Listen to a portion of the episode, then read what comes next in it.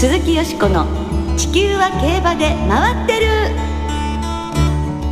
皆様こんばんは鈴木よしこです。お元気でいらっしゃいますか？私は元気です。地球は競馬で回ってる。この番組では週末の重賞レースの展望や競馬界のさまざまな情報をお届けしてまいります。最後までよろしくお付き合いください。今日ご一緒してくださるのは山本直アナウンサーです。こんばんは。よろしくお願いします。よろしくお願いいたします今週末はね、はい、東京競馬場でジャパンカップが行われます。ちょうどね東京競馬場のね紅葉がね見頃だと思いますよね。はい、まあ G15 連勝中のイクイノックスと三冠牝馬リバティアイランドの対決などもう話題が満載なんですがそのジャパンカップの実況担当されるのがなおさんです。キャー。初めて初ジャパンカップですよね、はい、ジャパンカップは初めてですね、えー、えー、っと今年、はい、世界中のレースの中で一競馬ファンとして一番楽しみにしてるかもしれないレースだったので。確かにね、えー、えー、イクイノックスリバティアイランド、はい、含めて、えー、ね、女性ジョッキーも3名騎乗決まりましたし、はい、本当に話題性豊富なレースなので。そうですね、はい、もうほん入社からね存じ上げてますので、はい、ああジャパンカップ 実況まで成長されてと言ってねなんか本当にね親戚のおばさんみたいな嬉しいですよ。ありがとうございます。ね 頑張っていただきたいと思います。そして今週水曜日来月10日に行われる香港国際競争4レースの招待の受諾馬が発表されましたね。はい、今年は14頭の日本馬が出走を予定しています。はい、2000メートルの香港カップにはヒシーグアス、プログノーシス、ローシャムパークの3頭が、芝1600メートルの香港マイルにはセリフォス、ソウルラッシュ、ダノンザキット、ディビーナ、ナミュールの5頭。はい1200メートルの香港スプリントにはジャスパー・クローネとマッドクールの2頭そして2400メートルの香港バーズにはジェラルディーナシャフリヤールゼッフィーロレーベンスティールの4頭が出走を予定しています。14頭ですもんね、はい、あの香港はね何かしら本当にねみんな買ってくれたりするので、はい、それがちょっとこうあまた今年もなんとか勝てるよねっていう、はい、もう当たり前のような期待がありますよね。はい、はい。本当にあの今年は香港勢も相当強いメンバーが出るようではあるんですが、はい、はい、楽しみにしたいと思います、ね、本当ですね。日本馬応援したいと思います鈴木よしこの地球は競馬で回ってる。この番組は JRA 日本中央競馬会の提供でお送りします。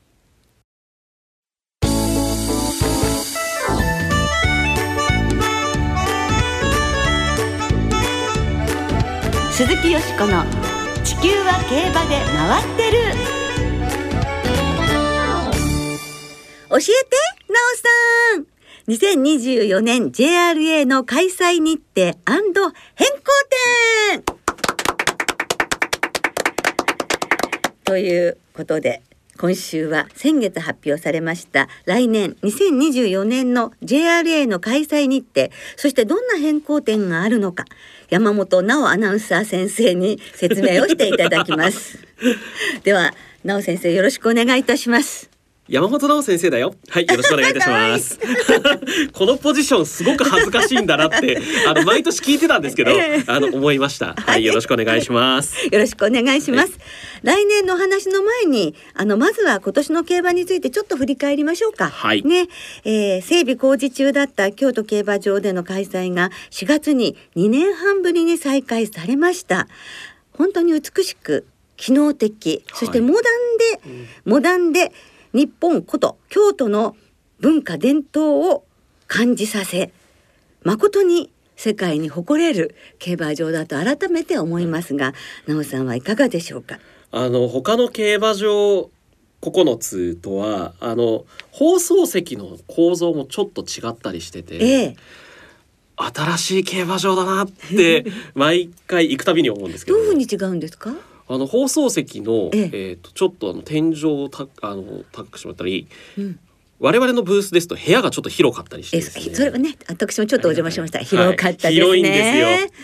であの、とても仕事のしやすい放送席になりましたえー、はい。がぜまたいい実況ができるということでございますね。ハードルだけが上がっていきますが、はい。ででは来年2024年の JRA の競馬について説明していただきましょう。まずは阪神競馬場スタンドリフレッシュ工事などに伴う開催の変更について教えていただけますか？はい。来年の阪神競馬は2月24日土曜日から4月14日日曜日までの2開催のみということになりました。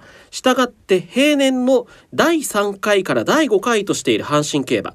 6月9月12月の開催が京都や中京に振り返られることになります、はい、G1 競争で言いますと大阪杯と桜花賞は阪神開催ということですが、はい、6月の宝塚記念と12月の阪神ジュベナイルフィリーズや朝日杯フューチュリティステークスが京都競馬場で行われます、はい、宝塚記念の京都開催は、ええ、ディープインパクトが制した時以来ということになりますので、えー、実に18年ぶりですかね。え、2006年ですよね。2006年。ね、はい。23から。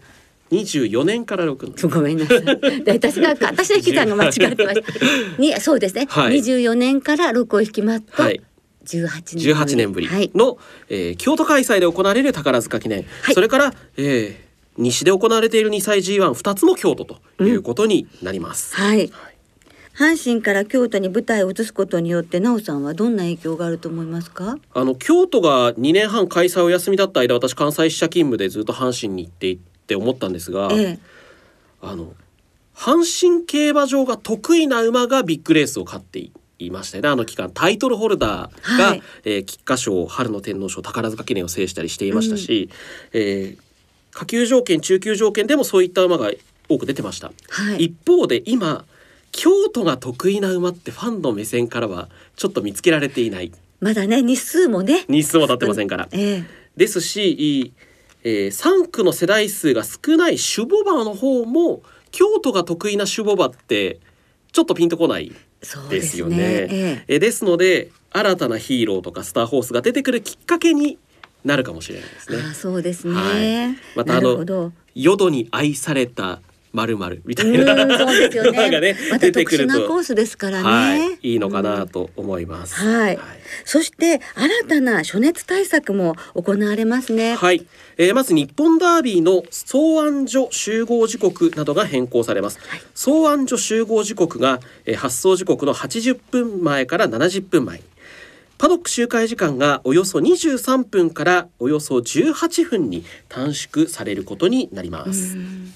ちょっとねあの例えばパドックの周回時間が5分短くなるだけでも馬にとっては、はい、あるいはねジョッキーにとっても違う、ね、引く方にとっても違うんじゃないかと思いますね、はいうん、そしてこちらはラジオ日経の中央競馬実況中継にも影響があると思うのですが7月27日から8月4日までの新潟競馬は気温が特に高い時間帯での競馬を休止することになりましたね。はい。準メインやメインレースの発送時間は現行同様の時間帯なんですが1レースのスタート予定時刻が9時30分頃に。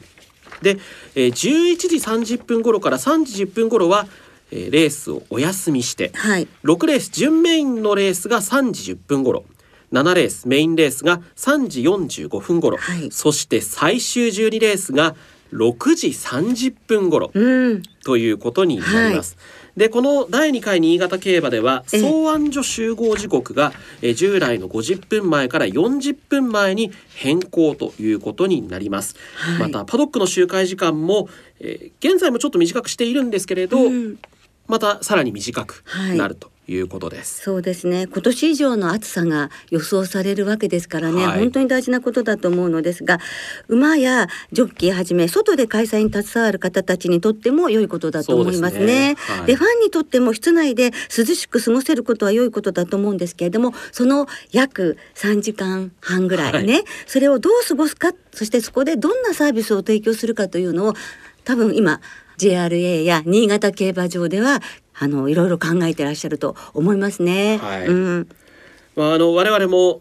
競馬中継放送していて、はい、こんなに長い昼休みを取ったことないなと、うん、そうですよね。だから放送に携わってる方たちも大変ですよね。そうですね。あの我々がこうね仕事をするのはまあ競馬が行われている時間帯なので、まあ、二部構成になるっていうのは変わりますけど、はい、あのパドックの周回時間が短くなるので、えー、記者の皆さんにお願いしているパドック解説のお届けの仕方がどうなるのかなっていうのをちょっとなるほど考えていかないといけないかもしれないですね。そうですね。はい、そして重賞レースではこれまで東京競馬場の1600メートル戦だったユニコーンステークスが大きく変わりますね。はい。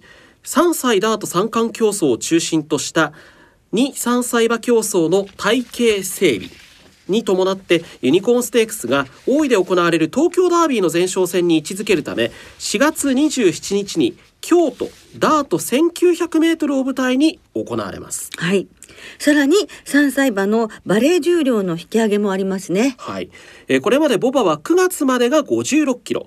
10月から12月は57キロだったんですが、通年で57キロになります。牝馬は9月まで54キロ、10月から12月が55キロだったのが通年で55キロになります。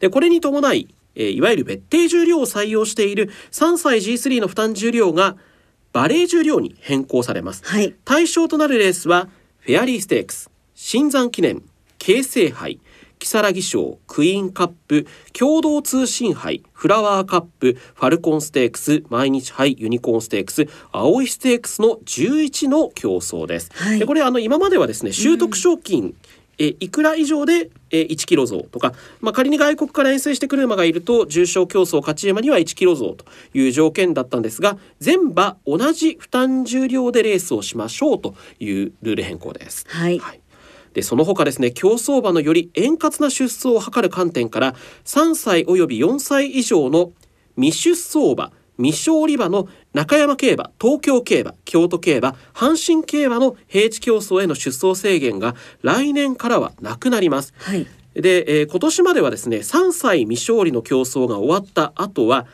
3歳の未出走馬や未勝利馬は平年11月の東京京都以降の平地競争に出走することができませんでした。はいまた4歳以上の未出走馬未勝利馬は年間を通して東西のいわゆるメインの開催場には出走できなかったんですが、はい、えこのルールが削除されることになります。うん。そうするとどういうことが言えるんです？えっ、と3歳未勝利競争が終わった後の、うん、えー、未出走馬や未勝利馬のレースの選択肢が増えます。ちょうど今、はい、11月の時期ということで、えー、今の時期ですと先週まで行われていた福島競馬に大挙出走することが多かったんですが、うん。ええ広いコース特に東京の長い直線が実は得意なんですという馬はこの時期まで待って、えー、東京の3歳以上一生クラスに出走ということができるわけですね。また万世型などもいいのかもわかりませんね。はい、そうですね。あの未勝利が終わるので駆け込みで走るということじゃなくて、うん、馬の成長を待って待って、うん、この時期のレースにっていう選択肢もありますね。えー、なるほどね、はい、またそういうことを考えてどこにどの馬を使うかっていうのも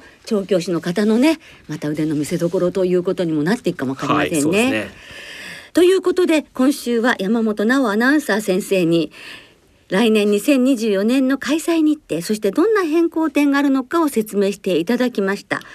3歳のね G3 の負担重量が変わるということでみんな同じになるということですので、はい、より有力馬の参戦も期待できますし、まあ、好勝負がより繰り広げられることになるのかもという期待がありますね。はい、うん。どうでしょう？直先生。あの、はい、最近数年あの牝馬三冠馬が、はい、まあ、出てますけれども、はい、牝馬三冠馬は桜花賞までのステップがバラバラなんですよね。リバティアイランドは阪神ジュベナイルフィリーズからでしたし、ええ、アーモンドアイは新山記念から直行。で、えー、それからデアリングタクトはエルフィンステークスから直行でしたから、え、まあそのね、えー、スーパースターに限らず、いろんな馬がトライアルの G2 や G3 だけじゃなくて、はい、いろんなレースを選んで本番に向かってくれるといいかなと思いますね。はい。まあ、変更があってまたねよりあの充実した競馬が見られるのではないかと期待したいですね。はいなお先生どうもありがとうございました。ありがとうございました。来年2024年の JRA の競馬は東西で金杯が行われる1月6日土曜日の中山競馬と京都競馬の3日間連続開催からスタートし G1 ホープフルステークスが行われる12月28日の中山競馬京都競馬が最終日となります。まあ、少し早いですけれどもね、はい、なおさん、はい、来年も頑張りましょう。頑張りましょう。はい。そして来週は特集で2023年のダート競馬を総括するをお送りいたします。まあダート改革が来年は行われますのでね、はい、えー、注目を集めることになりそうなダート戦線の今年を振り返ってみたいと思います、はい、お聞きの皆さんが今年ここまで印象に残ったダートのレースや活躍馬などをぜひ教えてください中央地方は問いません。今年は海外でも日本馬がダート戦で活躍しましたよね、うん、番組のメール送信フォームから金曜日の正午までにお送りください、はい、お待ちしております。鈴木よしこの地球は競馬で回ってる。ここからは週末に行われる重賞を展望していきましょう先週のマイルチャンピオンシップ、はい、よしこさんは生まれん4等ボックス6点で見事的中しましたありがとうございます。もう44倍ついてね、声が出そうになりました。びっくりしました。これがボックスの魅力っていう感じですよね。そうなんですよね、はい。はい。またこれでね、頑張っていきたいと思います。今週は東京京都の二条開催。土曜日に京都でラジオ日経杯京都2歳ステークス。日曜日に東京でジャパンカップ、京都で京阪杯が行われます、はい、では日曜日に東京で行われる G1 ジャパンカップを展望していきましょう、はい、ジャパンカップは日曜東京の最終12レースです、ね、レース番号にご注意ください、はい。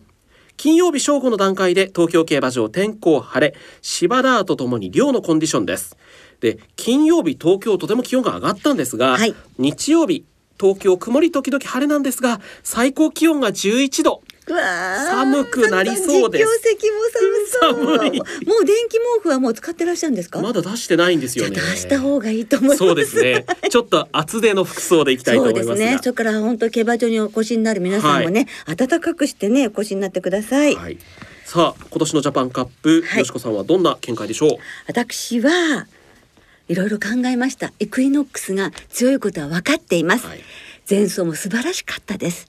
でも中3週ということもあります。でもそれでも勝つのが多分エクイノックスでしょう。でも大きなレースほどやっぱり好きな馬を応援するっていうことが大事だと思うんですね、はい、それで40年間やってまいりました、はい、で今回のジャパンカップはドラメンテ3区が3頭出走いたしますが、はいドラメンテ3区ジャパンカップ出走するの初めてなんです、はい、それでなんと初年度3区2世代3区3世代目3区とこのこれまでそれが全てクラシックホースですね、はい、はい、タイトルホルダースター・オン・アースそしてリバティアイランド。すごくないですか？こんなこと、ね、多分43回のジャパンカップの中でないと思うんですよ。こんな風に3区が揃う。しかもクラシックホースで1冠、はい、2冠3冠馬ってこうなって 増えてて、はい、ですからこの時はもうやはりエアグルーヴの血を引く馬たちがこういうふうに出てきた。ドラメントのね血を引いて。そしてエアグルーヴを振り返ってください。1997年2着。そして1998年2着。ひいおばあちゃんの、はい、はい、ねその節約も果たしてほしいなと願ってこの3頭の単勝副賞そして3頭の生まれんボックスとワイドボックスこれだけでいきます、はい、以上です。私からは以上で。す はい。なおさんはよろしくお願いします、えー、G1 まあ実況もそうなんですけど、ええ、G1 を勝ったところを実況したことのある馬がね、ええ、いるんですよ。はい。リバティアイランドも、ええ、イクイノックスも、はい、タイトルホルダーもそうなんですけど。おお縁があるじゃん。縁がある馬ばっかりなんですが、えー、あのリバティアイランドにしました。はい。阪神ジュベナイルフィリーズの実況を担当していたんですが、えー、ちょっとびっくりしましたね。ね強い。はい。でその後牝馬三冠で一番インパクトが強かったのがオークスなので、はい、えー、東京2400は問題ないだろうと思います。はい、で、えー、一番枠も東京2400の G1 相性がいいようなので、えー、えー、枠順と負担重量差にも期待を込めてリバティアイランドにしたいと思います。はい。でも素晴らしいジャパンカップになることは確かですよね。女性ジョッキー3名ですしね。そうですね。はい、期待したいです。はい。さあ続いては土曜日に京都で行われる G3 ラジオ日経杯京都2歳ステークスを展望していきましょう、はい、金曜日正午の段階で京都は天候晴れ。芝涼ダート涼明日の京都は曇り。ところにより夕方まで雨か雪？えー、雪？そうですか、えー、最高気温は11度の予報になっております。はい、えー、いやこちらも寒いですね。寒いですね。はい。さあ我らがラジオ日経杯でございます。そう、杯です、はい、よろしくお願いいたします。お願いいたします、はい今年のラジオ日経杯京都2歳ステークスよしこさんはどの馬から？はいもちろん7番のですねダイナカーリ一族ギャンブルルームですね。はい。が本命ですが1番のオールナット5番の新エンペラー6番のパワーホールそして7番ギャンブルルームと4頭のマレンボックスです。はい。のさんは？新エンペラー。はい。ソットサスの弟で、ええ。ー、前走新馬戦の時に取材を担当していて矢作調教師があのフランスでこの馬の新馬戦をとても注目されていたと思うから東京のスピード勝負でディープインパクト系の馬に勝ててすごく嬉しいとおっしゃってました。なるほど、ねえー、今度は開催が進んだ京都ですから、はい、まあ、決闘的には得意に近い条件になるのかなと思いますし、はい、世界的に注目される馬にぜひラジオ日経杯のタイトルを、うん、取ってほしいと思いますのでこの馬から、ね、はい、いきたいと思います。はい、さあ、えー、それではリスナーの皆さんからいただいた予想もご紹介してまいりましょう。お願いします。まずは頑張れファイナルワンダーさん。はい。ジャパンカップは豪華メンバーで楽しみです。馬券はイクイノックスから。イクイノックスとリバティアイランドのゲートが隣同士になりました。うん、スーパースターの2頭は恋に落ちないのかな？落ちるかも。まるでアニメエースを狙えの岡ひろみと東堂先輩のように思います わあ本当わかるわかるわかるわかる人はすごくわかると思います。はい。はい、オーサムエアプレインさん迷いましたが本命は最強はイクイノックスです。相手は安城が絶好調モレイラ騎手のダノンベルーガです。はい、緑の本さんジャパンカップは現地で観戦です。寒くなりそうですが防寒対策をしっかりして朝早くに入場する予定です。2頭の逃げ馬タイトルホルダーとパンサラッサにも注目しています、はい、2009年のエリザベス女王杯の時のように2頭が大逃げで後続を引き離すような展開にならないかワクワクしています。どうなるんでしょうね。ワールドエースさんジャパンカップはダノンベルーガに期待します。関谷うまえもんさんシュネルマイスターとソングラインの引退が発表されました。マイル界で共に引っ張った2頭どちらもお疲れ様でした、ジャパンカップはイクイノックスから入る予定です。東京大学ウォッカさん。ジャパンカップはパンサラッサから生まれんでイクイノックスとリバティアイランドに流します、うん、去年秋の天皇賞のような逃亡劇を期待しています。えー、これワイドも押さえといたらそうですね。お世話ですけど。ぜひあの直線半ばいやゴールまでお楽しみいただきたいですね。ね。はい。馬なりくん .com さん2強で決まって全然構わないんですが私はあえてダノンベルーガとモレイラ騎手で抗ってみたいと思います、はい、いうことでした、はい、それもねそれも競馬ですよね。楽しみですよね、はい、はい、今回もたくさんの予想をお寄せくださいましてどうもありがとうございます。時間の都合で全てご紹介できなくて申し訳ありません。ありがとうございますなおこの番組は金曜日のお昼過ぎに収録しています。その後発表された出走取り消し機種変更などについては JRA のウェブサイトなどでご確認ください。また重症予想はメール送信フォームから金曜日の正午までにお送りください。はいお願いいたします。来週は G1 チャンピオンズカップの展望を中心にお届けします。そして特集では2023年のダート競馬を総括するをお送りします。お聞きの皆さんの予想今年ここまで印象に残ったダートのレース馬などぜひ教えてください。お待ちしております。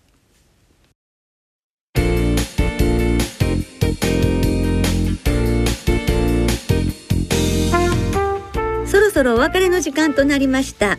今週末はそれぞれ開催最終週を迎える東京と京都2つの競馬場でレースが行われます、はい、2歳戦は全部で25レース。